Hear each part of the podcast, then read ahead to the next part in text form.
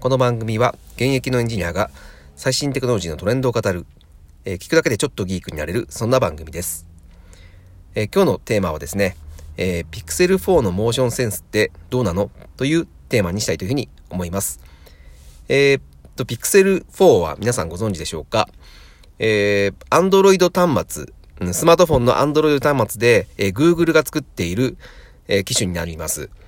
えー、Google が作ってるので、えー、Android って Google が作ってるので、えー、その、えー、Android に乗っけた、えー、Google の機種なので、まあ、純正 Android スマホというふうに言えると思います。まあ、あのー、人気なスマートフォンなんですけども、えその Pixel、最新の Pixel 4がですね、えー、まあ、2019年年末に、えー、発売されました。で、えー、非常に注目されている機能がありまして、それがモーションセンスというものなんですけども、えー、っと、実はこれでですね、えー、日本では、その、2019年末に発売された時にはですね、えー、電波法の関連で、え使えなかったんですね、これ。なんですが、え2月の頭ぐらいにですね、え2020年2月の頭に、え日本でも、えこれが使用できるようになったと。うん、で、順次ですね、え機能が開放されていました。でですね、え僕もこれ非常に気になっていたんですね。えー、まあ、どういったものかというとですね、これ、あのー、簡単に言うと、え、スマートフォンを触んなくても、え何かしら操作ができるようになるっていうことなんですね。えー、っとですね、えカメラにですね、えソリセンサーというのが追加されました。で、これは、えまあ、レーダーを飛ばして、え物を認識してですね、えまあ、いわゆるですね、え 3D カメラというふうに言われますけども、えまあ、電波を飛ばして、その、跳ね返ってきたえー、時間でですね、えー、ものを 3D で捉えることができると。うん。えっと、今まではですね、有名なものものだっていう、もので言うと、えー、っと、キネクトとかですね、マイクロソフトの、えー、Xbox で、えー、ゲームで使われていたキネクトとか、あとはですね、えー、インテルが出しているリアルセンスというものが、えー、主な 3D カメラになります。まあ、これらとほぼ同じ原理だというふうに思います。えー、まあ、これを使ってですね、えー、スマートフォンを触らずに、ジェスチャーだけで、えー、まあ、手のモーションだけで、その何か操作をするということができます。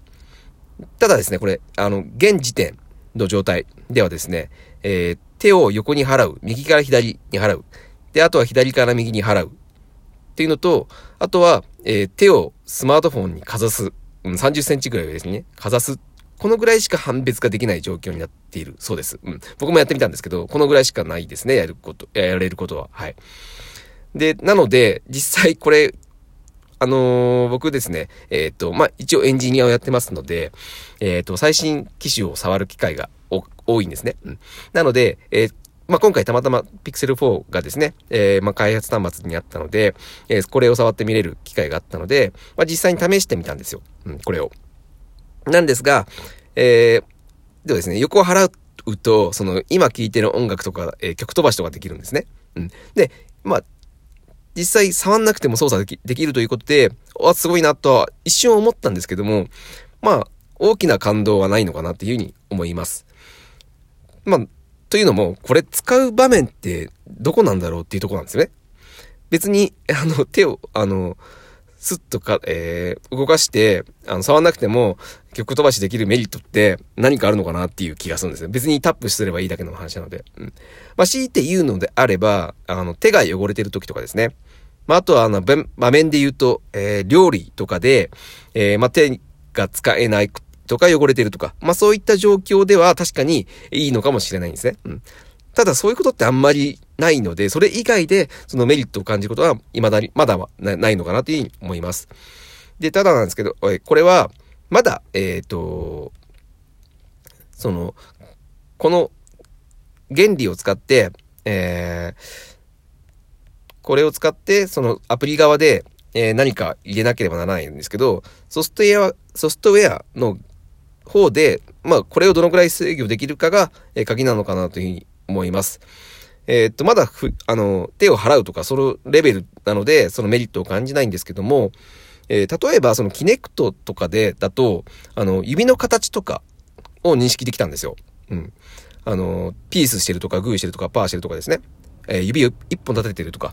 その指のポーズの認識が、これができるんであれば、まあ、あの、まだこれ可能性あるのかなというふうに思います。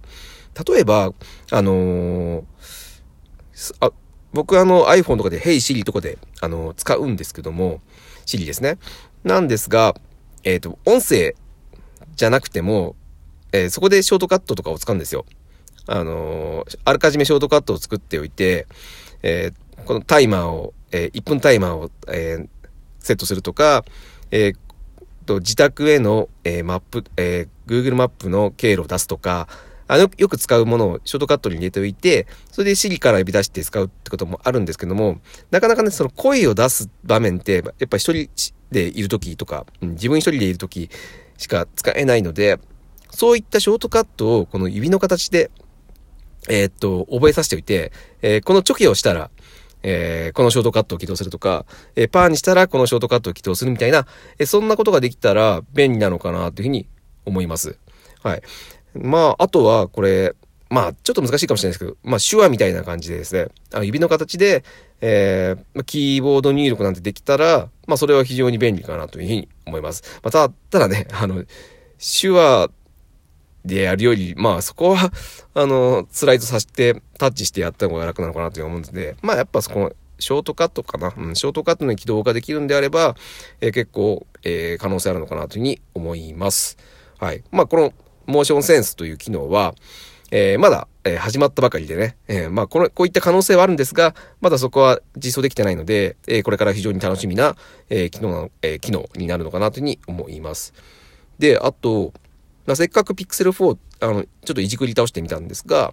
え、せっかくなんで、え、iPhone と比較してみました。で、僕が触っていたのが、あの、Pixel 4の XL という、えっ、と、大きい方ですね。の方だったので、えっとですね、iPhone 11 Pro Max とちょっと比べてみました。で、サイズ感はですね、ほぼ同じですね。うん。サイズ感はほぼ同じでした。で、値段もほぼ同じですね。うん。Pixel 4高いんですよ。うん。もう iPhone とほぼ変わらない値段になってます。ですが、で、動作的にはですね、もうね、あの、昔の Android は、あの動作が遅いっていうイメージは全くないですね。もうむしろ、ぬるぬる感、あの、サクサク動く感は、うんと、iPhone を上回っている可能性はありますね。あの、触ってみた感じ。うん、すごくサクサク動きます。で、えっと、肝心のその顔認証、あの、Pixel 4はですね、あの、Pixel 3まで指認証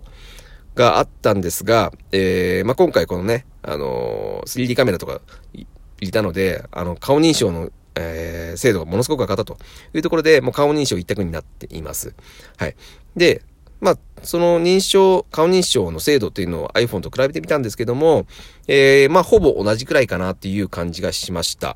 ただ、まあ、やってみて、あのー、感じたのが、あの iPhone って顔認証した時に、えー、認証してから、えっ、と、下から上にスライドしないといけないじゃないですか。で、それって、あの、非常にめんどくさいなと思っていて、で、ピクセルだとこれがないんですよ。これがすごくいいなと思っていて、顔認証された瞬間にもうホーム画面に行って、すぐに、えー、やりたい操作ができる。これは非常にいいなというふうに、あの、実際にやってみて思いました。これ iPhone でできるようになればいいのになっていうふうに思うんですけども、えっ、ー、と、まあ、今 iPhone だと、えー、それができない状況になってます。うん、ここはピクセルが上回ってるのかなというふうに思います。はい。で、あとは画質を見てみたんですね。うん、カメラの機能とかですね。で、画質自体は、ちょっと、あのー、ピクセルの方が青みかかっている感じに見えます。うん、で、iPhone の方はちょっと黄色かかっていて、まあ iPhone のが自然に見えるのかなとは思うんですが、これは好み次第かなというふうに思います。で、肝心のカメラなんですね。カメラの、えー、精度はですね、えー、まあ、画質はそんな変わらないかなと、うん、思うんですが、えー、夜景モードが、えっ、と、両方ともありました。うん。夜景モードは、えっ、と、まあ、これ、私も、あの、10X とか、えー、10X や 10S、10S と11で比べてみたんですけど、夜景モード iPhone 11になってものすごく上がってますね。うん。これは、えっ、ー、と、両方ともあるんですけども、ピクセルも。うん、ただ、iPhone が一つ勝ってるなというふうに思うのは、えー、広角モードですね。うん、iPhone 11 Pro からですね、えー、広角モードがつきまして、えー、少し引いた絵を撮れるんですね。うん。これはすごく、えっ、ー、と、iPhone の方がいいので、うん、これ広角モード、ピクセルないので、ここは勝っているかなというふうに思いました。はい。えー、まあちょっとね、iPhone との比較も、えー、入れてみましたけれども、えー、Pixel 4の、えー、モーションセンス、えー、結構可能性あるのかなっていうお話を今日はしたかったですね。はい。えー、以上ですね。はい、今日は以上になります。えー、また面白かったら聞いてください。それでは。